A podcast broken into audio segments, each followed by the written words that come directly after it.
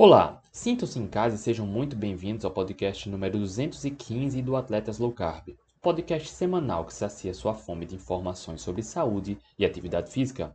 Existe uma forte associação entre o consumo de aveia e boa saúde. Quem nunca ouviu falar que a aveia é saudável, né? Mas o que de fato sabemos sobre a aveia e a sua relação com a saúde? Será que realmente é inteligente consumir aveia regularmente? A aveia ajuda a emagrecer? Ajuda na saúde do intestino? Ajuda para quem quer melhorar a resistência insulínica? Bem, para falar sobre esse tema, batemos um papo com o nutricionista e pesquisador João Marins. Acompanhe agora.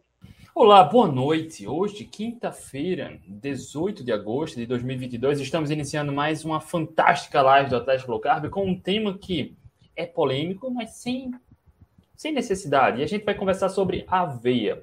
Aveia que é conhecida no meio geral como algo muito saudável, mas vamos entender mais a fundo sobre o papel da aveia e se justifica o seu consumo no ponto de vista de quem busca saúde. E para falar sobre aveia, estamos recebendo o cara que é barra pesada, cara, o grande John. John, boa noite, muito obrigado por ter aceitado o convite, seja muito bem-vindo. Muito obrigado, imagina. Obrigado a você pelo, pelo convite. E eu fiquei bastante entusiasmado em fazer essa, essa live, então agradeço demais o convite. E foi muito, muito de, em cima da hora, assim. É um assunto que eu gosto bastante de comentar, então, de novo, agradeço muito o convite. MV, bom tema, né? Bom demais. Tem duas coisas que a gente tem que ter muito cuidado, três coisas que a gente tem que ter muito cuidado em cutucar. Cacho de marimbondo, pão integral e aveia. São três coisas que a gente tem que ter muito cuidado na hora de cutucar. Né? A, a, a caixa de marimbondo, pão integral e aveia. Isso daí é sagrado. Você cutuca, você cutuca e sai correndo. Porque é complicado. Até as pessoas entenderem, tem pessoas que não estão preparadas para esse papo.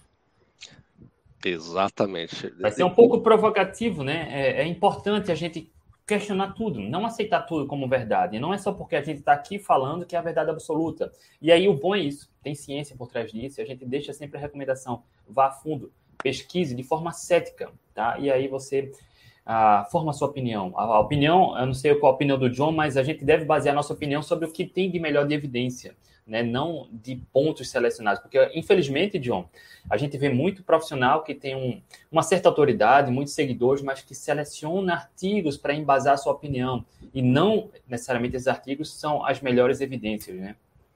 Exatamente. Inclusive, esse é um dos pontos que a gente pode abordar aqui quando se trata de aveia, que tem informação bastante interessante nesse sentido, quando a gente defende puramente nossas opiniões com base em evidências de estudos, né? E a gente sabe muito bem que existem estudos e estudos. Então, a gente precisa utilizar a nossa massa cinzenta para poder avaliar e fazer um juízo, né? Então, quando a gente está avaliando esses aspectos.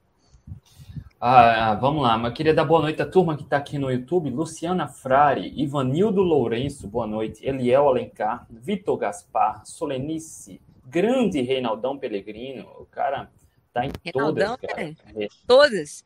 Reinaldão todas. carteirinha vitalícia aqui do Atletas Low Carb. Verônica, Cristiano da Silva, Andréia Maciel, Mário Amaral, Daniele Barros, Jaqueline Mariano, grande Carlos Jarotais. Cara, só para deixar registrado, tá? O Carlos é mais um cisne negro da corrida que há poucas semanas correu a maratona de Porto Alegre em jejum, só tomando água e cápsula de sais e foi meter um sub 3 lá, numa chinelada para cima e não faltou energia. É o que a gente fala, é eficiência metabólica. Ninguém precisa de gelzinho de carboidrato. E aí, consumir ou não é uma outra história. Vamos lá. Para quem ainda não conhece o John aqui no Atletas Low Carb, no podcast, no YouTube, quem é o John, onde mora, o que faz, o que come, o que respira. Conta aí pra gente, John. É, eu sou executivo da área de tecnologia e de carreira, né? Sempre trabalhei com tecnologia na minha vida e sou nutricionista também por paixão. Comecei na, na ciência nutricional por uma motivação própria, motivação muito pessoal. Eu pesava mais de 100 quilos, tinha depressão, diabetes, ansiedade, tomava três remédios por dia. Então, eu posso dizer que os meus motivos foram muito egoístas. Não foi para ajudar ninguém, foi para me ajudar, porque eu precisava de ajuda.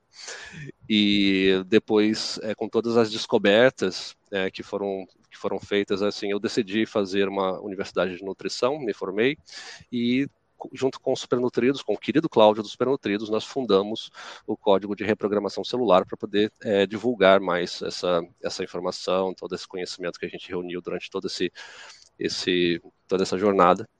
Então, enfim, eu sou bastante entusiasta da alimentação ancestral, faço uma dieta cetogênica, essa minha dieta pessoal, faço uma dieta 100% cetogênica, e é isso. Esse sou eu. Moro no, na cidade do Panamá. Você falou onde mora, o que come, né? Falei o que come é onde eu moro. Eu moro na cidade do Panamá, na América Central. Que legal, cara. Essa eu não sabia, como, tá vendo? Como Achei é bom, que ele morava é no Brasil. MV, eu tô vendo um teclado ali, cara, então também arrisca a musicalidade oh. aí, né? Vamos chamar Olha. ele pra nossa banda? Chamar ele pra nossa banda, André? Vamos nessa. Bora! Vocês, vocês têm uma banda mesmo, sério? A gente forma agora. Tá for... Nós estamos formando ainda, nunca tocamos junto, não, mas já, já tá formado. Olha o André toca. O André é maestro, cara. Você sabia disso? Que o André ele é formado em música. Ele é maestro, você acredita? Olha aí. Cara, maestro, tem, já teve banda de rock, toca um tanto de instrumento. E eu toco piano, né? Nossa, ele é um maestro em nutrição e maestro também na música. Olha que bacana, olha. E a, e a gente arrisca no, a gente arrisca no esporte também, né? É, gente arrisca no esporte. De vez em quando dá certo, né, André? De vez em quando dá. e falar esporte, John, só para deixar registrado, cara, gostei demais do seu vídeo, porque há poucas semanas um desses gurus de, da, da saúde aí falou uma certa pérola, dizendo que na cetogênica pode aumentar a resistência insulínica, que não dá para ganhar massa muscular, inclusive não tonifica a massa muscular. E, enfim, várias pessoas fizeram respostas, não respostas verbais, mas visuais, e mostrando que, na realidade, o, o, contrário que acontece. E eu vi lá que um, tem um vídeo seu também mostrando. E a gente gosta de se basear justamente em resultados na prática. E quando a gente mostra a realidade, isso se torna incontestável, né? Uhum, exatamente. Inclusive, assim, esse profissional na qual você citou, é, assim, tem bastante coisa bacana que ele já divulgou, e eu até reconheci isso no meu canal, e nada contra a pessoa, e eu até imagino que ele seja um ótimo profissional, né? Mas a gente está se opondo à ideia, e a informação sim, sim. que ele passou foi infeliz, e né, eu acho que as respostas que foram dadas nesse sentido, as respostas visuais na qual você citou, André, eu acho que foram bastante oportunas para que fomente esse debate, né? Até porque, gente, nós nós existimos por causa disso, né, André e Maria Vitória? A gente existe porque a gente um dia discordou de alguém. Eu sempre comento sim, isso. Sim. Então isso é muito, isso é muito bom, né? Exato. Uma, uma, eu queria começar com uma pergunta aqui, André. Já deixa eu começar de voadora, posso? Claro, claro. Uma das vá. coisas que a gente mais ouve falar a respeito da aveia, né? Uma das coisas que a gente mais ouve falar a respeito da aveia é que a aveia é bom para diabetes. Já viu essa? A aveia é, é sério, a aveia é bom para o diabetes, que a, a, aveia, teoricamente, iria ajudar a baixar a glicemia. Isso é verdade, João? Peraí, Olha... opa, opa, o John, segura essa. Segura ah, essa. essa você falou que é podia boa. começar de voadora, André. Não, começou, a gente vai segurar. Vou dar uma de João Kleber agora. Brasil, Brasil, espera aí, eu seguro um pouquinho, tá? Antes de chegar lá, porque tem gente que não, não entende o conceito. Então, antes de chegar nessa resposta polêmica da Vitória, só Vamos deixar para o final, qualquer... então. Vamos deixar a minha o... para o final, então. Perfeito. O que é aveia e por que ela é tida como uma falsa verdade de que ela é pré-requisito para a saúde? Para quem quer emagrecer, para quem quer boa saúde, tem que consumir aveia. E o que é aveia, John? Essa é uma pergunta muito interessante, que eu acho que eu gosto muito de abrir com perguntas muito básicas, né? O que, que é a aveia, né? A aveia é um grão, é um cereal, ela é uma, uma gramínea, né? E é da mesma família do trigo, do centeio, da cevada. Ela tem uma, um caráter bastante é, similar ao trigo, por exemplo, né? Que seria um primo, vamos dizer assim, da aveia. É, do ponto de vista histórico, que eu acho que é bastante relevante quando a gente vai falar o que, que é a aveia, é, embora o trigo e a aveia eles sejam, é, do ponto de vista é, molecular, do ponto de vista celular, sejam muito semelhantes, eles têm uma história de introdução na alimentação humana bastante distinto. Né? É, o trigo ele é bem mais milenar do que, do que a aveia. Por que isso é interessante para a nossa conversa aqui? Embora o trigo ele tenha, é, ele começou a ser utilizado como alimento de uma, por conta de uma iniciativa desesperada né, de alguns povos, principalmente do Oriente Médio, os egípcios, os sumérios e tudo mais, a aveia ela sempre foi considerada durante a maior parte da nossa história no planeta como uma praga vegetal, porque é assim que as gramíneas são, são vistas, né? As gramíneas elas invadem as plantações, elas invadem outros, outros ecossistemas é, das plantas e acabam e, e, e acabam prejudicando outras culturas. Né? Então, ela sempre foi considerada uma praga vegetal. Não é à toa que os romanos, os antigos romanos, falavam que a, a, apelidavam a aveia de trigo doente. Né? Uh, acho que a, a, a, utilização prática da aveia, eu acho que, que a gente tem registro e ela é prática, mas nem é para se alimentar. Foi nos registros de Ovídio e Hipócrates, ainda na Grécia Antiga, onde eles fizeram alguns compostos para tratar algumas lesões de pele e algumas alergias de pele. Isso né? é muito recente, né? Nossa, super recente, super recente. Eu acho que a gente começa a perceber a aveia sendo ingerida, nem como alimento, mas sendo ingerida por seres humanos, é claro, é, foi na antiga Escandinávia, onde os, os, os escandinavos eram muito cervejeiros e eles utilizavam da aveia para poder fazer alguns compostos, fazer algumas fórmulas de cerveja. Né? Eles fermentavam aquele monte de grão, era uma, era uma nojeira, né? eles fermentavam né, e tudo mais para poder fazer aquela cerveja, aquela cerveja viking que eles faziam lá e utilizavam algumas vezes a aveia. Dali que começou-se a utilizar a, a, a aveia. Né? Então, a aveia sempre foi ou uma praga que tinha que queimar mesmo, ou era para alimentação animal. Alimentação animal. Tanto que a vasta, até hoje, a vasta maioria da produção de aveia global é de, era para alimentação animal. Apenas 18% para alimentação humana e uma fração muito pequena para uso industrial, para cosméticos e tudo mais, né? Então, assim, a pergunta original que você fez, o que é aveia? A aveia é um cereal, é um grão, é um primo do trigo e, e por que, que ela é tida por, por, como uma coisa é, saudável e tudo mais? Também se deve a um fato bastante histórico. A gente tem um personagem fantástico, mas assim, né, não fantástico, eu diria, vou dar um outro, um personagem importante. Um personagem importante, importante. esperto esperto, né? Inteligente, dentro, né? Inteligente, muito inteligente, muito sagaz. Ele era nutricionista, médico e um grande de um empresário chamado John Kellogg. Ah, pelo sobrenome, quem a ficha já cai, né? Já. Oh. John, John Kellogg. John Kellogg. John Kellogg, Kellogg no século XIX ainda, ele, olha, ele, ele é um cara muito sagaz para negócio, muito sagaz. E óbvio que isso é uma prática industrial até hoje, de você pegar uma coisa que é extremamente abundante, agrega valor e vende como uma coisa cara. A indústria faz isso o tempo inteiro, né? Ela pega um mato, fala que aquilo ali é abençoado por não sei o que do Himalaia e diz que aquilo e vende aquilo ali por sei lá quanto, né? A indústria faz isso, ela quer criar novas coisas, agregar valor para poder vender para as pessoas. E o John Kellogg, ele era bastante, ele era um, adepto da, de uma dieta anti, anti-afrodisíaca, né? E ele era um vegetariano, muito ferrenho. Então ele tinha bastante essa crença de ser vegetariano e tudo mais. E ele era bastante extremado nesse sentido. Mas com certeza a motivação do John Kellogg era, era de negócio.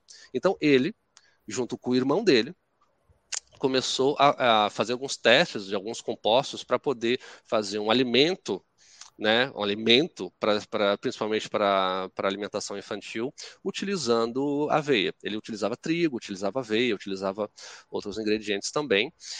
E daí, ele, como um bom homem de negócio, ele sabia que as pessoas precisavam acreditar naquilo para poder consumir. Então, esse foi um grande divisor de águas. E não, eu, tem gente que que atribui isso à maior, a maior indústria de aveia que tem hoje, quando eu vou falar o nome, mas a maior indústria de aveia, tem gente que atribui Aquela essa empresa. Do velho da chapelão, a gente sabe Exato. qual é. É, todo mundo sabe qual que é. A gente atribui, eu pessoalmente não atribuo a essa empresa, eu atribuo a uma coisa, a um evento que aconteceu antes, já muito fomentado pelo John Kellogg, que acabou é, sendo cascateado do ponto de vista industrial para e outras empresas e acabou que combinou na, em 1901 a fundação dessa grande empresa do, do, do, do Vale do Chapelão aí e tudo mais, né? É. Uma, uma, coisa que eu gosto sempre de, de ressaltar, né, quando eu estou explicando sobre esse assunto, é que a aveia, não sei se vocês já viram, né, quem, depois quem tiver curiosidade, olha na internet como que é o grão da aveia. A aveia, ela tem um grãozinho quase idêntico ao arroz. Ela fechadinha, né? Ela é um grãozinho igual arroz, mesma coisa. Só que a, a, indústria, ela, eles meio que abrem o grãozinho da aveia, ela fica abertinha, parecendo uma folhinha de papel, né? Só que o grão da aveia mesmo, ela é igual arroz. A quantidade de amido que ela possui é mais ou menos a mesma quantidade de amido do arroz. É enorme. E a, a aveia, como os outros cereais e os outros grãos, ela é a sementinha da planta, né? A planta não fez a semente dela para ser comida por ninguém. Né? Então aquilo ali tem uma quantidade grande de amido para ser utilizada pela planta, porque a planta ela começa a fazer fotossíntese só depois que as folhas se abrem. Então até a folha se abrir, né, enquanto ela está lá crescendo raízes, crescendo caule, ela está vivendo única e exclusivamente da energia que está lá na semente, no grãozinho dela. Só depois que as folhas se abrem é que ela começa a pegar energia né, da, da luz solar para poder fazer a fotossíntese. Então, todo aquele carboidrato que está lá não foi feito para seres humanos comerem, foi, foi feito para a planta utilizar. Né? Sem contar agora a questão que o, o John deve entrar daqui a pouco sobre os antinutrientes, né? que são a defesa da planta. Porque planta não tem braço para brigar, nem perna para correr, nem dente para morder. A única forma que as plantas têm de se defender é colocando substâncias químicas nelas próprias, que vão fazer outros animais tomarem distância dela, ou se por acaso eles comerem ela, eles vão ali defecar a planta, dependendo até inteira mesmo, é, e vai causar uma certa irritação ali para que isso aconteça. Eu acredito que o John deve entrar agora nesse assunto, mas só para esclarecer para vocês que ah, os grãos, principalmente, né, os grãos e os cereais, eles não foram feitos da, pra, da natureza com o intuito que nós comêssemos ele, eles, né? Eles foram feitos para poder proliferar a espécie da planta. Eu vou deixar um link aqui na descrição desse vídeo tá? Que tem um vídeo do John só sobre aveia e é fantástico. Ele entra com profundidade, ainda nem é tudo sobre aveia. E lá tem muita referência na descrição do vídeo dele, então vou deixar o link para o vídeo dele, lá tem todas as referências, tá? E, e John, a, a Maria Vitória já deixou claro, né, que a aveia não foi feita para nenhum vegetal quer ser comido e a aveia ela tem muitas defesas que são as defesas de vegetais, e aí a gente entra na parte de antinutrientes. No entanto, você falou do ponto de vista histórico, né? Por que a gente aceita tanto que a aveia é saudável? E você falou do John Kellogg, só que a gente aceita, e eu posso fazer um paralelo aqui sobre a demonização da gordura. Lá na década de 70 para 80, né, a gordura tornou-se a vilã. E, cara, recentemente eu vi alguns vídeos, me mandaram desses gurus aí da, da saúde, falando, não, cuidado com o abacate, o abacate é muito gorduroso. Cara, então já se emprega o termo gordura como se fosse algo ruim, mesmo sendo a gordura natural. Então, quando se fala em aveia, já se associa a algo saudável. Mas até que ponto, do ponto de vista da ciência, que tipo de informação a gente sabe que aveia seja saudável, seja segura ou talvez até necessário para quem busca saúde, que justifique o seu consumo? É, eu, olha, eu, de verdade, eu não vejo nenhuma evidência que justifique o consumo. Evidência científica. Não tem nada que me mostre, na verdade, mostra muito o contrário, né? Porque ah, se a gente for pegar a aveia e for desmembrar ela e for ver todos os estudos aplicados a todos os desmembramentos que tem a aveia, a gente vai ver que tem muito mais malefício do que benefício. Os antinutrientes, que para mim já é um complicador, enorme e é só uma parte do componente, né? Você vê, sim, sim. A, a, Maria Vitória me fez uma pergunta no início, que é uma outra parte, né, do, desse sim. componente, né? Então, é, da mesma forma com que se fomenta que a aveia é muito saudável, várias outras coisas, né? Porque, por exemplo, na verdade, se a gente for observar bem é, o, o, comportamento de consumo, eu trabalho na indústria, né? Eu sempre trabalhei em indústria, então, tipo, para que o comportamento do consumidor ele, ele é muito ditado para aquilo que ele acredita. Então tudo se constrói em cima de uma narrativa e essa narrativa não necessariamente precisa ser comprovada através de fundamentos científicos. Se a gente for olhar é, o né, o, do estudo dos sete países lá e tudo mais, a gente tem muito mais narrativa carregada ali do que evidência científica, né? Porque naquela época, quando o estudo saiu, é, fomentava-se o, o a, por exemplo, o consumo de cigarro, por exemplo. Né? Então, não é o, comportamento das pessoas, o que faz as pessoas acreditar que uma, uma coisa saudável não é uma evidência científica, ninguém vê, é, é narrativa. Assim, é, mas essa é uma questão de opinião minha, tá, André? Sim, sim. eu estou exprimindo aqui uma, uma, análise muito minha a, a, respeito de toda essa. essa mas é verdade. É. é verdade. Então, é, enfim. É, qual era a outra pergunta mesmo que eu não esqueci aqui, eu estava tão concentrado. Do ponto, do ponto, de vista da ciência, tem algo que justifique ter que consumir aveia? Cara, porque na, na, na faculdade, a Maria Vitória sabe que, cara, é quase que em Deus uma aveia. Aveia para controlar a glicemia, aveia para baixar índice glicêmico, aveia para consumo intestino, fibras. É, um, é um negócio abençoado. Se você fala mal da aveia, foi aquilo que eu falei no início, é cutucar a caixa de marimbondo, cara. Eu nem... John, ah, na pós-graduação de nutrição esportiva, teve um professor mestre em fisiologia. Ele apresentou um estudo com camundongos, no qual, no, na conclusão dele, sugere a recomendação da suplementação de aveia para atletas de endurance. Pelo amor de Deus, baseado no estudo em camundongos. até nesse quesito, a aveia ela tem um papel pseudo importante.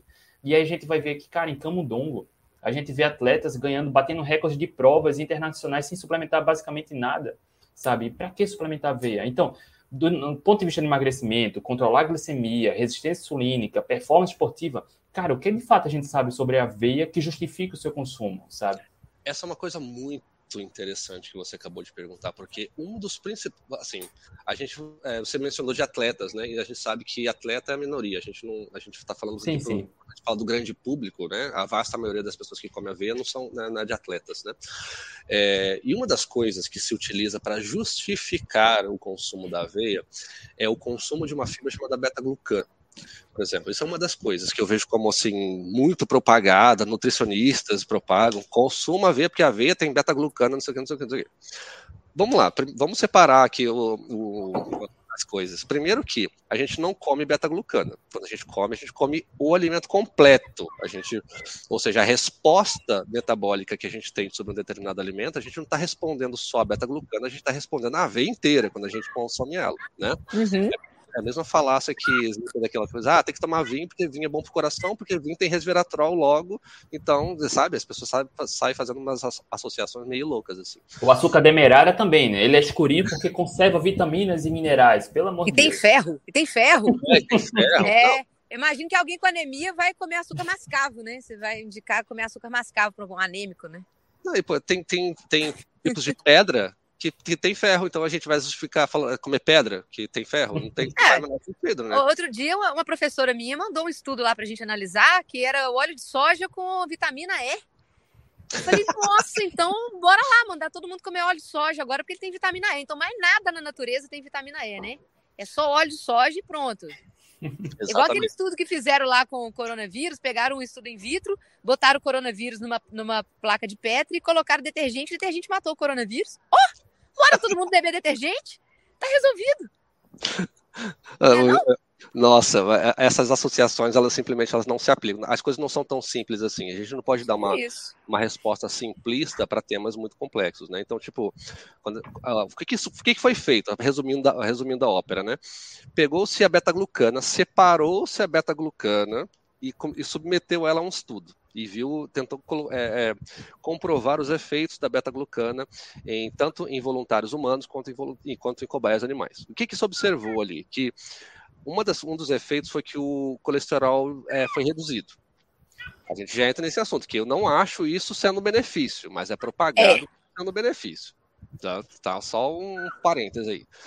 Mas então pegou-se a beta-glucana e começou-se a fazer um estudo. Só que se você for olhar uma camada mais embaixo, a- é, o, principal estudo que se divulga para poder justificar a, a beta-glucana como sendo, como sendo saudável é o seguinte: a aveia ela tem 4% dessa fibra. 4% da aveia é de beta-glucana.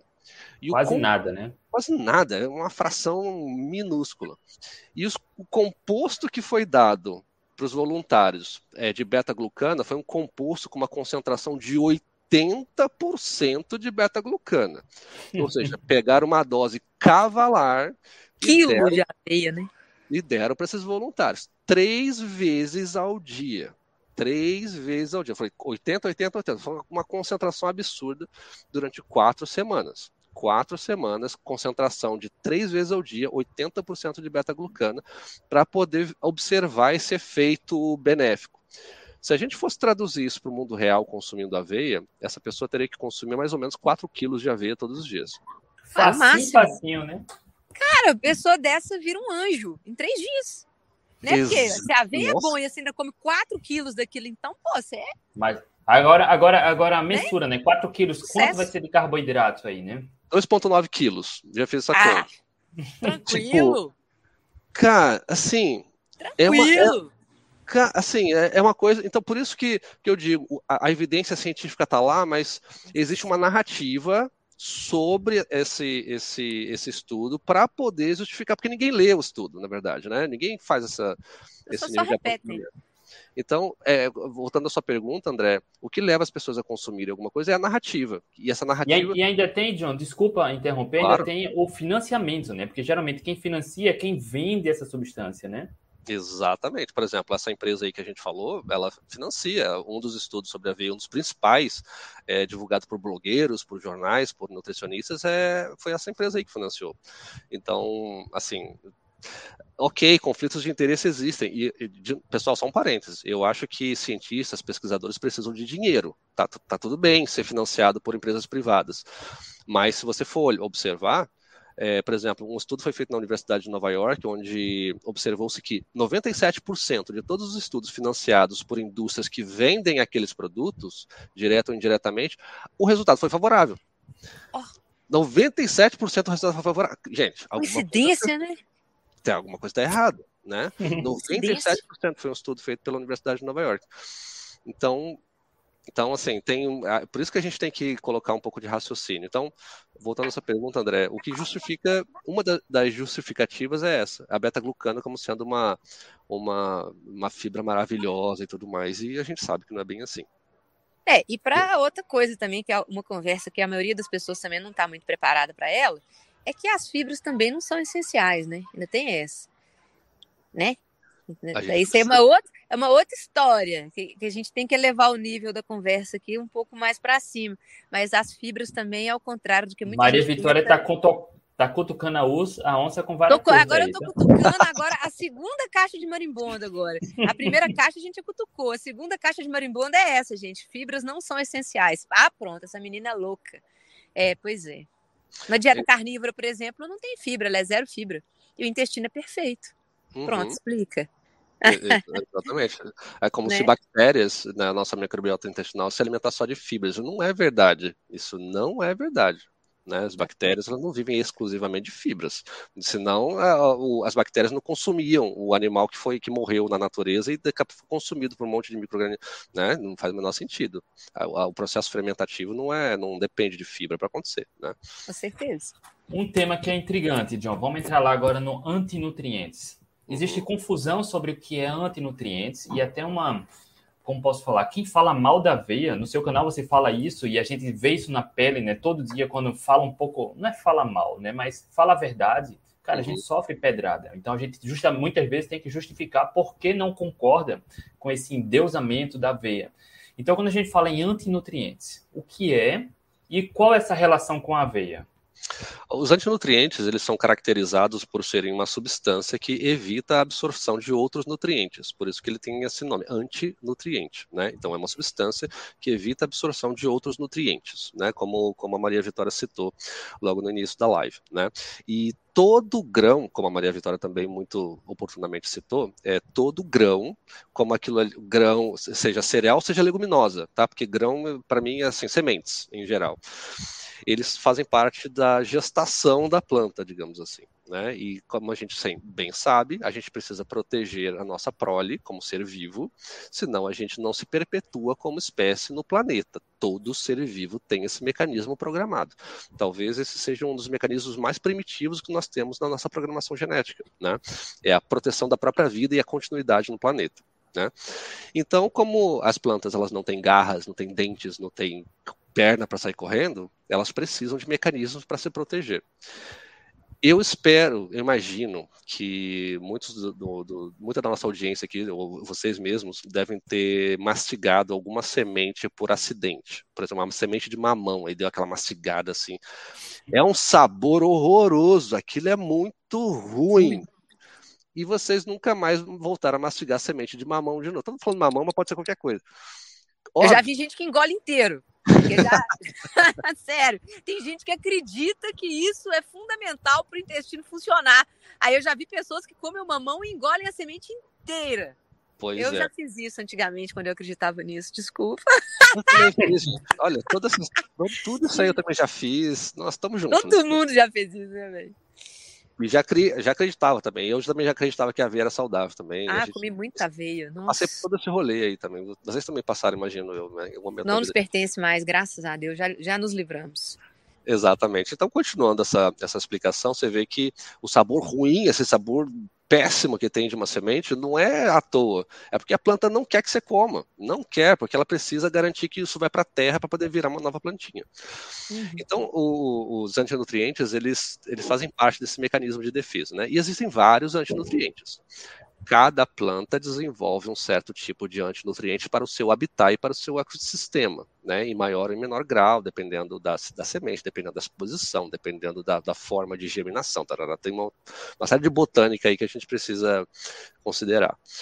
E na aveia, alguns antinutrientes, não só, mas alguns antinutrientes são muito presentes é, que são muito parecidos com os antinutrientes é, contidos no trigo, né, como o oxalato, saponina, taninos, né, o ácido fítico, que é um dos principais e um dos mais problemáticos, é, muito contido na aveia, é, é o fitato, né, ou o ácido fítico, como é chamado em algumas literaturas. Né. Então, é, para a gente poder concluir esse, essa, essa parte dos antinutrientes, a gente precisa dar um exemplo muito interessante, que é o exemplo dos egípcios, que para mim é o exemplo mais emblemático a respeito de antinutrientes. Os egípcios, eles são o único povo que eu conheço, que eu conheço, da antiguidade, que sofria de cárie, sofria de aterosclerose, sofria de artrite reumatoide, câncer nos ossos, mas uma série de BO que eles tinham que os outros povos da antiguidade não tinham.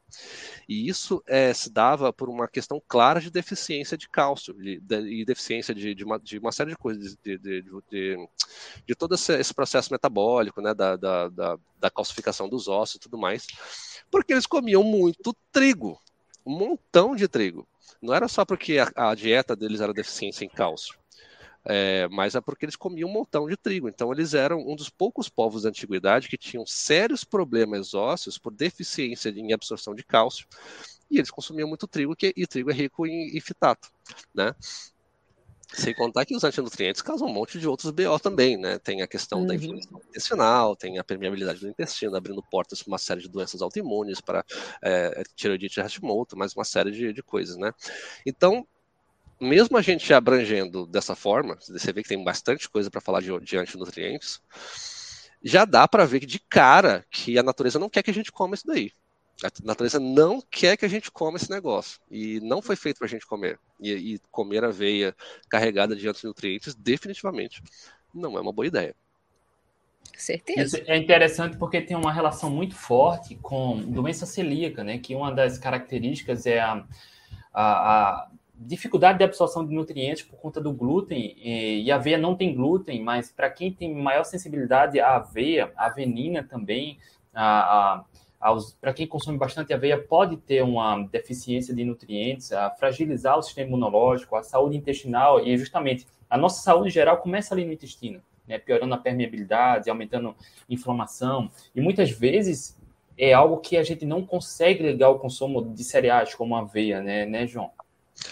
Exatamente. O perfil proteico da, da aveia é um, é um perfil interessante, que diz, mais ou menos 17% da aveia é de, é de proteínas, e a avenina é uma, é uma proteína muito parecida com o glúten, muito parecida mesmo. Tanto que o, o aminoácido que é, vamos dizer assim, o core né, da, da avenina é a gliadina, que também tem no, no glúten. E é, essa é uma proteína muito, muito, muitíssimo inflamatória. Ela reage com uma célula do nosso, da, da nossa parede intestinal chamada zonulina e que causa a abertura, causa a inflamação e a abertura do, do intestino. Exatamente, exatamente. Uhum. Deixando com que agentes né, não digeridos passem de um lado para o outro. Ou seja, é o, é, o, é o pessoal de penetra passando no rolê, né, passando, pulando a catraca. Então, é, só isso daí é uma, uma porta de entrada para uma série de, de problemas. E com relação à questão celíaca, desculpa, é, é, Maria Vitória, eu já te passo a palavra só para poder fechar o raciocínio. Com relação à doença celíaca, a gente tem dois complicadores. A pessoa pode sim desenvolver é, a sensibilidade à avenina, e são, são casos mais raros, mas pode acontecer sim. E também tem a questão da contaminação cruzada. A vasta Sim. maioria da aveia produzida, né, seja no transporte, seja na produção, na armazenagem, ela tem contaminação cruzada com glúten, o que é bem complicado para celíacos. Uhum. Ô, ô, João, como é que fica o sistema imunológico da pessoa que tem um intestino permeável, em que a aveia e outros grãos e outros cereais vão lá, começa a atacar as tight junctions, né? Que são os, o, as, as ligações ali entre os interócitos, né? Que são as células intestinais. Quando esses interócitos começam a se abrir e começam a passar LPS, né? As lipopolissacarídeos, começa a passar bactérias, pedaço de bactéria começa a passar por, pela única camada que a gente tem de célula intestinal, né? Que o nosso intestino ele só tem uma camadinha de célula. Ainda bem que se ele tivesse mais de uma camada de célula, a gente teria muita dificuldade de absorver é, os nutrientes, né? Então é por isso que o nosso intestino só tem uma camada. E por isso, quando a gente come alguma coisa que não era para a gente estar tá comendo, essa camadinha é muito fácil de ser aberta, né? De, de ser ultrapassada. E o que, que acontece com o sistema imunológico da pessoa quando a gente começa a ter essa, essa abertura aí do intestino e começa a passar coisa que não era para estar tá passando? Conta aí. A, a, abertura do intestino ela causa tanto problema, mas tanto problema que eu diria que o, a questão do sistema imunológico é até um só, só um dos problemas que pode que pode ser assim que pode ser cascateado através de uma de um problema intestinal, né? Porque uhum. só fazendo parênteses, é, por exemplo, questão de depressão, de ansiedade começa no intestino. Tá? Para mim, a depressão não é um negócio do cérebro, né? principalmente é. na alimentação de hoje em dia, uma série de coisas, né? A vasta maioria da, da serotonina produzida é produzida no intestino, né? A maior parte dos hormônios, em geral, são produzidos no intestino. Exatamente. Melatonina. A pessoa está com dificuldade de dormir, não sabe por que que é. Ah, eu não consigo dormir. Aí vai ver, pode ser a aveia que você está comendo, colega, pode ser os cereais, os grãos que você está comendo, eles estão atrapalhando a produção da melatonina que é produzida lá no seu intestino. Exatamente. Pensa e a intolerância à lactose também, será que tem a ver com isso? Porque Pô. engraçado, eu e muitas pessoas que tiraram aveia e grãos da dieta acabaram com a intolerância à lactose. Que coisa, hein? É pois é, isso é uma coisa bastante interessante, porque quando a gente abre o intestino, é que nem assim, é, acho que a forma mais que eu gosto bastante de explicar isso, ainda mais para a pessoa mais leiga, é o seguinte: o nosso intestino e nosso estômago, todo o nosso trato gastrointestinal, ele é uma, é uma, embora esteja dentro do nosso corpo, ele tem acesso a coisas externas, né? Ou seja, é. É, a gente coloca coisa de fora do nosso corpo para dentro e ele passa por, ele, tem, ele faz esse trânsito, né? Ou ele seja, é considerado ele... meio externo, inclusive. Exatamente, é. exatamente. Então, imagina que a gente tem que ter fiscais, um, um aparato muito sofisticado para nesse rolê aí, para poder é, avaliar quem que pode passar, quem não pode passar, porque uhum. o corpo precisa de nutrientes, mas não pode deixar qualquer coisa passar, porque a gente tem uma série de toxinas, a gente é exposto a uma, é exposto uma série de coisas, né?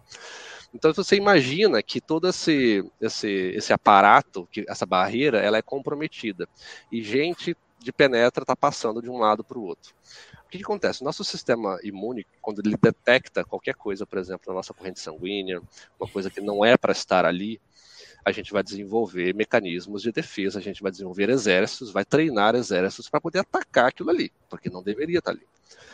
E o que que ocorre, né? É um exemplo muito simples. A gente come frango, a gente come carne, a gente come não sei o que, come não sei o que lá, que tem estruturas moleculares muito parecidas com células do próprio corpo humano né? A gente uhum. pode e, essas, e o nosso sistema imune ele pode con, é, confundir as células que, que, estão passando de um lado para o outro com as nossas próprias células. A tireoidite de Hashimoto, por exemplo, as células da tireoide são confundidas com nutrientes que estão indo para o sangue sem, sem, é, é, sem permissão, digamos assim, por conta de uma permeabilidade, permeabilidade, desculpa, permeabilidade intestinal. Então, é, de uma forma bastante resumida, o que acontece é isso: uma coisa, um alimento não digerido passa de um lado para o outro, o sistema imune entra em ação, fazendo o trabalho dele, né, fazendo o trabalho que ele tem que fazer, e simplesmente se confunde, é fogo amigo. Né? Uhum. Então, tipo, é, não só não só tireoidite de Hashimoto, mas tem uma série de problemas é, de doença autoimune que são cascateados e disparados dessa forma, né? Uhum. Isso é interessante, né? É interessante porque, cara, inclusive recentemente uma pessoa próxima à família falou que a Nutri passou o consumo de aveia por conta de uma propriedade anti-inflamatória da aveia. Só que o que a gente vê é justamente o contrário, né, John? Começa a piorar a saúde do intestino e a inflamação começa a aflorar. E aí eu quero te perguntar sobre, exatamente, se você puder aprofundar sobre o consumo de aveia e doenças autoimunes e inflamações como rinite, sinusite e por aí vai. É, o que, que acontece? É, quando a gente fala de é, qualquer coisa que seja anti-inflamatório, na verdade, é ausência de inflamação, na verdade, né? A gente Sim. precisa interromper o processo inflamatório para que ele, que ele possa, para que a inflamação possa deixar de existir, né? E como a gente comentou, a, a aveia ela tem não só um componente inflamatório, ela tem alguns componentes inflamatórios tanto é, originais dele, né, ou seja, coisas que são que já vêm da aveia da, da, sua forma natural, como coisas que são adicionadas a ela. Por exemplo, glúten na contaminação cruzada, o glifosato, que é, que é na verdade um agrotóxico que é muito presente na aveia. Então, isso ele naturalmente ele já casca, ele já vai é, propiciar um ambiente inflamatório. E a inflamação ela pode acometer várias partes do, do organismo, né? É difícil dizer, por exemplo, é, André, que dizer, ah, se você consumir aveia vai inflamar o teu íleo, sim, né? Sim. De maneira específica. Não, não é assim, porque o sistema digestivo ele é bastante complexo e tudo mais. Mas se a gente for falar, por exemplo, em doença de Crohn, doença de Crohn é uma inflamação, né?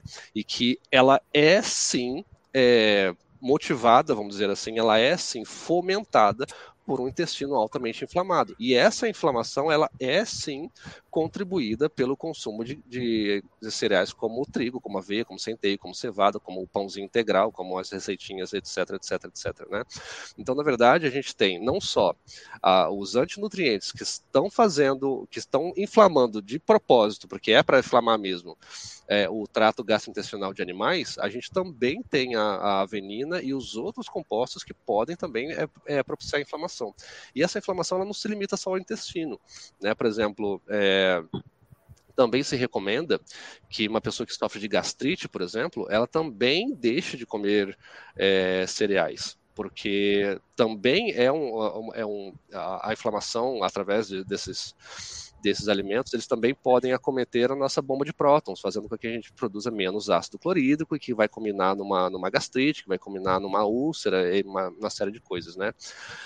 Então, assim, aqui ó, é, é a gente pode avaliar o seguinte: quando a gente quer reverter isso, a melhor forma é não é de repente consumir algo que vai atacar a inflamação. Não é isso. Na verdade, a gente tem que interromper o processo inflamatório. E a interrupção do processo inflamatório é deixar de comer.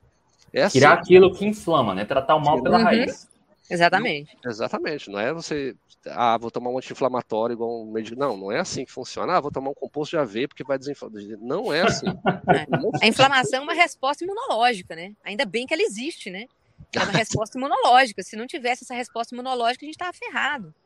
Ainda né? bem que elas. Então, tipo, otite de repetição, bronquite, sinusite, dermatite, é, é, doenças autoimunes, como, por exemplo, é, a que a gente comentou aqui, doença psoríase, artrite reumatoide, lúpus lúpus, tudo isso é desencadeado por um forte processo inflamatório. E tem, eu vou até a, a, além, a gente está falando aqui de patologias, né? E existe uma coisa que não é considerada tipo uma doença, que é a própria obesidade, que também é o resultado de uma inflamação. Né? Tipo, uhum. a, o acúmulo de gordura é resultado de uma inflamação muito forte, muito séria. Então, é, observe que quando a gente vê, a gente olha, por exemplo, ontem eu falei no meu Instagram de, de fibromialgia, que não é uma doença autoimune, mas é uma doença que né, tem um, assim, um caráter inflamatório muito forte. Qual é a indicação? Uma alimentação anti-inflamatória. Anti-inflamatória é não comer aquilo que inflama. É sim tão simples como tal. Uhum. Né? Isso aí. Ó, tem, tem um, um, tema interessante aqui. Ó. Na semana passada a gente falou sobre doença celíaca, inclusive com a Ana Vilela, que fez esse comentário aqui que ela é celíaca há mais de 10 anos e atleta e dentista, ó, já tive fase de consumir aveia, quando me lembro que pagava uma pequena fortuna por um pacotinho de aveia sem glúten. Fico indignada.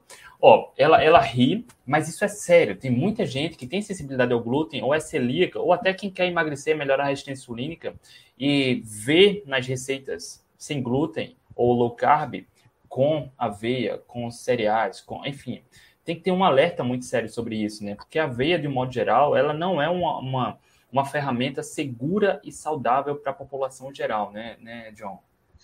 Exatamente. É claro que existem alimentos que são piores, né? Claro Sim. que existem, é óbvio que existe, né?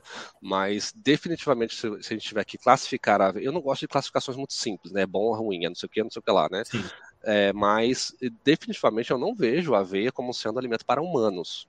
E para qualquer pessoa que esteja fomentando, esteja na sua jornada de saúde, ou seja um atleta ou não, que, que quer ver um corpo desinflamado, não quer envelhecer, isso é uma coisa muito importante, porque isso também acarreta a produção de, de, de, de colágeno e, e, o rompimento né, da, do colágeno através da glicação. E a gente nem falou no perfil é, dos carboidratos da aveia ainda, né? A gente nem chegou nessa parte que faz está é, tá relacionada à pergunta da Maria Vitória lá do início da live. A minha primeira pergunta. A gente vai Não, encerrar com ela. Aqui, e vamos combinar. Vocês já repararam que a ninguém consegue comer aveia pura? Você sempre é obrigado a misturar aveia com alguma coisa? Que aquilo é igual confete de carnaval, gente. Você tá comendo papel. Aquilo é a mesma coisa que tá comendo papel. Vamos combinar. Ninguém já tentou comer aveia pura, sem nada? Você sempre é obrigado a misturar ela com alguma coisa, né? O pessoal mistura com banana, mistura com leite, com não sei o quê, porque aquilo ali sem nada, pô, vamos combinar, né? Ainda tem essa. Ó, tem um, um, um, ponto interessante que o John falou, inclusive eu peguei esse dado lá no vídeo dele, tá?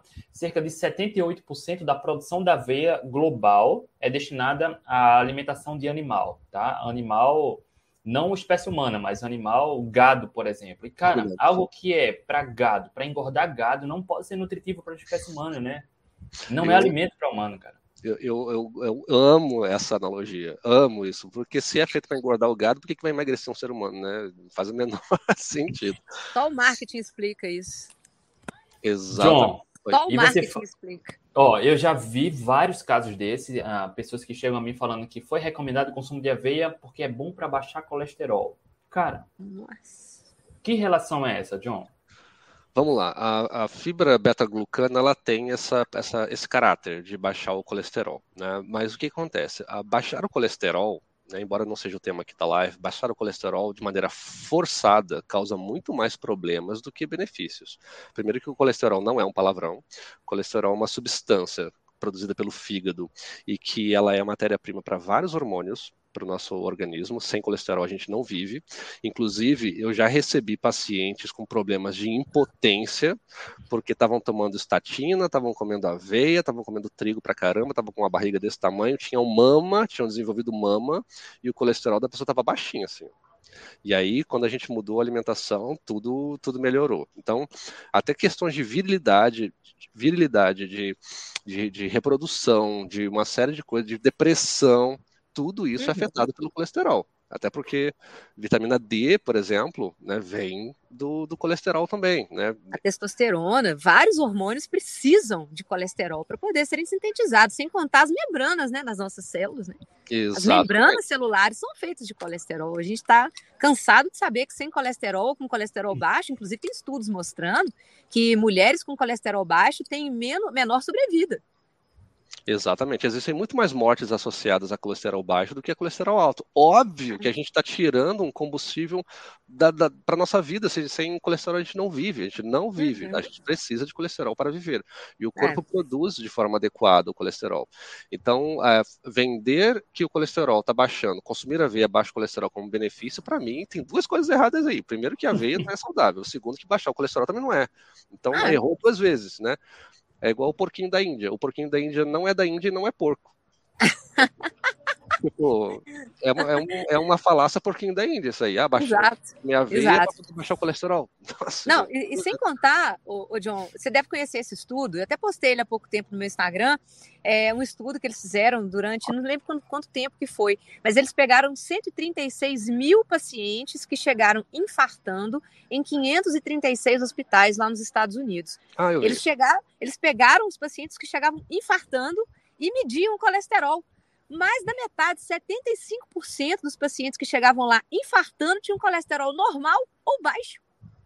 Eu vi isso, eu vi esse estudo. E é incrível, só, isso é mais só... um que põe por terra aí nessa né, essa questão do colesterol, que as pessoas pensam que colesterol bom é colesterol baixo, não é não, a maioria das pessoas que infartam tem colesterol baixo ou normal.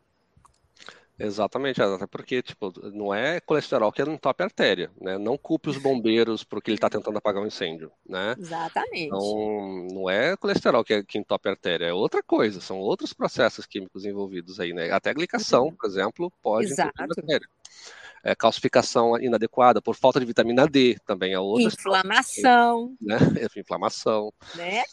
Excesso de açúcar que arranha a parede da artéria, propiciando com que ali seja um ambiente né, para poder calcificar. Então, nossa, tem uma série de, de coisas Nossa. aí que, que, a gente pode considerar para poder entupir uma artéria. Não é culpa do colesterol. Exatamente. É muito simplista né, análise. Vai comer colesterol, vai entupir a artéria. Não, não é assim não, colega. Colocar a culpa no colesterol, assim, que fala do colesterol bom e colesterol ruim, né? Primeiro que eu odeio isso. Não existe colesterol bom e colesterol ruim. Existem dois tipos, existem vários tipos de colesterol, né, na verdade, mas os dois uhum. que a gente sempre cita, na verdade, são, são adequados. E às vezes, é, é, eu gosto muito de usar o exemplo da escola, né? Por exemplo, ah, a gente tem um índice de reprovação muito grande. Tem alunos reprovados e alunos aprovados. Então, como é que a gente diminui o número de alunos é, é, reprovados? Ah, a gente expulsa metade da turma. Então, aleatoriamente, aí vai diminuir. É. É a mesma coisa. Você está expulsando os alunos, mas você não está resolvendo a causa raiz, você não está ensinando, você não está, sabe? Então, eu gosto bastante dessa essa analogia, porque a estatina faz isso. Uhum. A estatina faz isso. Ó, chegando na pergunta da Vitória, a primeira pergunta, cara, a gente vai entrando na reta final agora. John, ó, ah, tem dois números que, que eu vi essa semana que é bem triste, né? Que só no ano de 2021, mais de 12 mil amputações Meu em Deus. diabéticos foram ocorreram no Brasil. 12 mil, cento e pouco amputações. Diabetes tipo 2. E a cada ano, mais de 200 mil pessoas morrem de infarto por conta da hipertensão. Hipertensão e diabetes tipo 2 são duas das manifestações da resistência insulínica, síndrome metabólica, que é plenamente possível normalizar, reverter, normalizar a sensibilidade à insulina, reverter através da alimentação. É possível.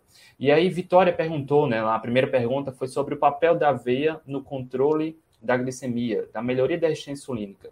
E hoje a gente vê nutricionistas recomendando aveia para quem tem síndrome metabólica. Cara, a conta não fecha, né? Muito bem. Aí, o que, é que você pode falar sobre isso? Isso me dá até um pouco de emoção, assim.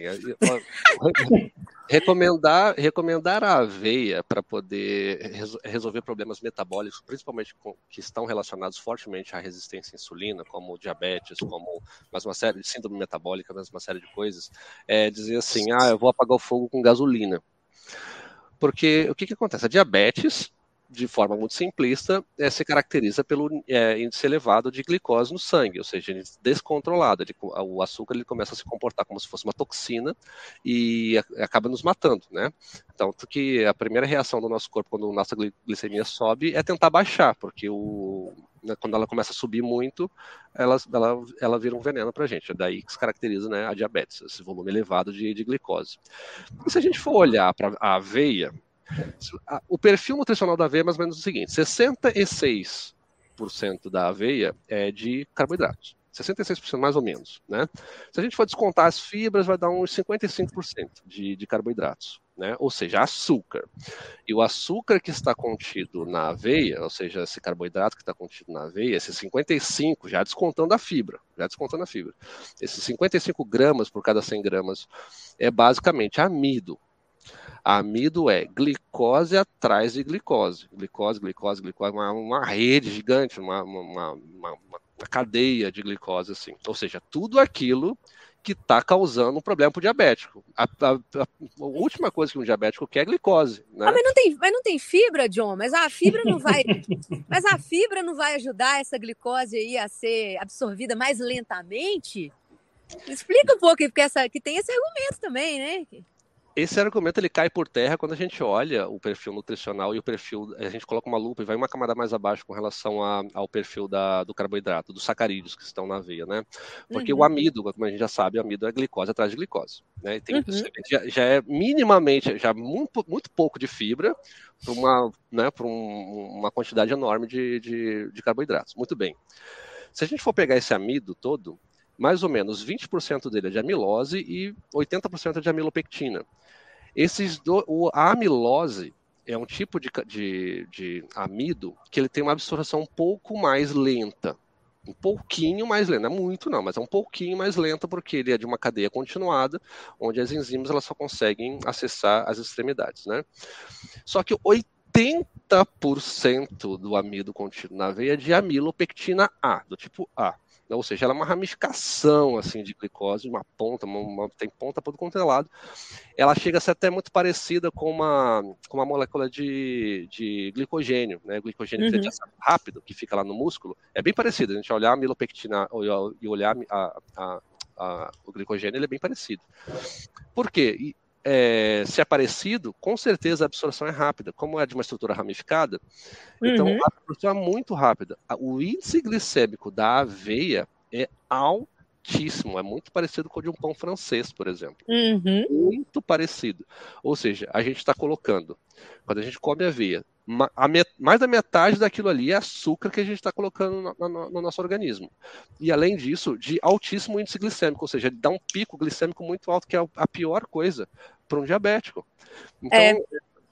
é por isso que eu digo, não é tá colocando gasolina no fogo.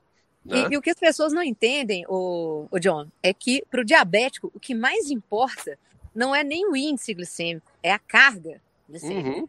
Porque o, que, o, o, grande argumento né, que o, alguns nutricionistas utilizam é que se você está comendo junto com fibra ou se você está comendo junto com proteína, né? Porque o pão francês também não tem problema, né? O pão francês, se você coloca uma proteína junto, está resolvido. Né? Porque qual é que é o grande erro deles quando eles falam isso, né? Tanto do pão francês quanto de qualquer outro carboidrato ou da aveia, é porque eles confundem aí a, a diferença do índice para a carga glicêmica. O que, que, é essa diferença de absorção que você até citou, né? Ah, é, é um pouquinho mais lento absorvido. Esse pouquinho mais lento não dá meia hora. Uhum. Não dá meia hora de diferença. Uhum. O que, que é meia hora na vida de um diabético? Que já tem a glicose alta, né? Que tem a glicemia alta no sangue o tempo todo. Da hora que ele acorda, da hora que ele vai dormir. Uhum. Ele não uhum. deixa de ser diabético em algum momento do dia, não. Ele é diabético da hora que ele acorda, da hora que ele vai dormir. Ele tem uhum. resistência insulínica, ele é intolerante à glicose. Então, para essa pessoa que já anda com o ônibus lotado o tempo todo, ele já sai do, do início lá da, do estacionamento do ônibus dele até o ponto final, ele está sempre com o ônibus lotado. Se você uhum. quiser colocar mais 50 pessoas dentro daquele ônibus, independente se vai entrar 50 pessoas todas de uma vez, ou se vai entrar 50 pessoas, uma em cada ponto, vai entrar. o ônibus está lotado. Não dá tempo de esvaziar o ônibus dele durante o dia e você está colocando mais gente lá dentro. Então é isso que as pessoas precisam entender. Para o diabético, não importa se é mais lento, se a absorção é mais lenta, se a absorção é mais rápida. O que importa é a carga. É mais quanto de carboidrato que você está colocando para dentro do corpo daquela pessoa. Exatamente. É isso que as pessoas precisam entender. Então, aveia, pão francês, qualquer outra coisa que tenha fibra, ou que tenha proteína, ou que tenha gordura junto, que vai retardar a absorção do carboidrato, é, é, é esse essa diferença do tempo de absorção é coisa de 15 minutos, é coisa de 20 minutos, de meia hora. Isso na, na vida do diabético não é absolutamente nada. A carga glicêmica tá lá. Você tá colocando mais glicose, tá colocando mais 50 pessoas dentro de um ônibus que só anda lotado. Exatamente. E o perfil da aveia, ela tem esses dois caráteres. Ele tem esse caráter de índice glicêmico muito alto e a carga glicêmica também é muito alta, porque mais da metade da, da aveia é de um açúcar extremamente rápido de ser, de ser consumido. Então, tipo, é exatamente isso. Está consumindo um montão de aveia, está consumindo um montão de açúcar e vai ter, que entrar todo mundo no ônibus. Então não existe essa coisa de você, ah, vou comer. É que eu faço uma, uma, uma, analogia que é bastante interessante, que é o seguinte: a gente pega um copo de água, um, tipo uma garrafinha dessa daqui, garrafinha dessa daqui, de água. E aí a gente pega uma colher de chá de veneno de cobra e coloca aqui dentro. A pessoa vai tomar? Não vai tomar, porque mesmo que seja uma colher de chá dentro de um litro de água, você está tomando um, um, um, tanto de veneno de cobra. Você não vai tomar, você já contaminou aquilo, você, aquele veneno vai entrar na sua corrente sanguínea. Rápido ou lento, ele vai entrar. Ele, tudo que entra no nosso corpo tem uma resposta metabólica com o tempo. Tudo, 100%, que entra pela nossa pele, pelo ar, pelo, pela boca, tudo tem que ter uma resposta metabólica. Nada desaparece. Né? Esse açúcar não vai desaparecer porque você consumiu proteína. Não desaparece. Exato. Mas tem que ir para algum lugar, né? Exatamente. É, não é nada inteligente nem seguro oferecer a glicose para quem é intolerante à glicose. Né, oferecer aveia, por exemplo, para quem não tolera carboidrato, para quem é diabético tipo 2 e tem, é hipertenso. Né? Não uhum. faz sentido. Mulheres que têm vários policísticos e por aí vai. Um outro ponto, John, obeso, cara. Recomendam aveia por conta das fibras, aumenta a saciedade e logo ajuda a emagrecer. Até que ponto isso é verdade? É, eu não vejo é, a, a, aveia como sendo um alimento saciatório. Ele não tem esse perfil. E eu nunca vi assim, ah, comi aveia, fiquei o resto do dia sem comer. Eu nunca vi. Eu ninguém nunca me disse isso. Ah, eu comi aveia, então não tô com fome, não. Nunca vi. Até porque, tipo, é, foi como a Maria Vitória chegou a comentar, né? Você não tem como consumir aveia sozinho. Ninguém pega uma colherada de aveia e come puro. Nossa, acho que a pessoa morre engasgada. Oi, oi, Maria Vitória. Só você for louco de fazer isso. Nossa, não tem, não faz o menor sentido. Ficou normal, não faz. E se a gente for entender quais são os mecanismos que levam à obesidade, a gente sabe muito bem que existem impactos hormonais que levam à obesidade, né? Então, assim, a, a reversão da obesidade é você interromper o processo que leva ao ganho de peso. E definitivamente a aveia ela não tem esse perfil, porque primeiro que ela tem uma quantidade mínima de fibras e, e, e, e ela não é saciatória. Ela tem uma quantidade grande de carboidratos. E os carboidratos estimulam muito aquele famoso hormônio chamado insulina, produzido pelas nossas células beta-pancreáticas. E a insulina é um hormônio de estocagem, ou seja, um hormônio é um hormônio anabólico que produz, que cria é, gordura. Então, na verdade, é, de novo, a gente está é, colocando gasolina no fogo. Ou seja, para uma pessoa que é obesa e ela está consumindo aveia, na verdade, ela só está contribuindo para poder na verdade, é, André e Maria Vitória, eu, eu vejo como a aveia extremamente contrário, extremamente o oposto, porque o índice glicêmico é tão alto e a carga glicêmica é tão alta que o estímulo insulinêmico vai ser tão alto que vai impedir essa pessoa obesa de acessar a sua, as suas células de gordura, né, desativando lá a lipase hormônio sensível, e vai ficar com fome de novo, porque o organismo ele entra em estado de inanição, não pode acessar a uhum. gordura e fala assim, ô camarada, me dá, me dá mais comida porque eu não consigo acessar a gordura que está aqui do meu lado. Então a aveia também tem esse caráter. Não faz o menor sentido é, recomendar aveia para obesos. Para nada, né? para ninguém. É possível. Vamos lá, agora tentar falar de um outro ponto. Para uma pessoa saudável, metabolicamente saudável, no peso, que tem um estilo de vida saudável, há algum problema de eventualmente consumir um pouco de aveia?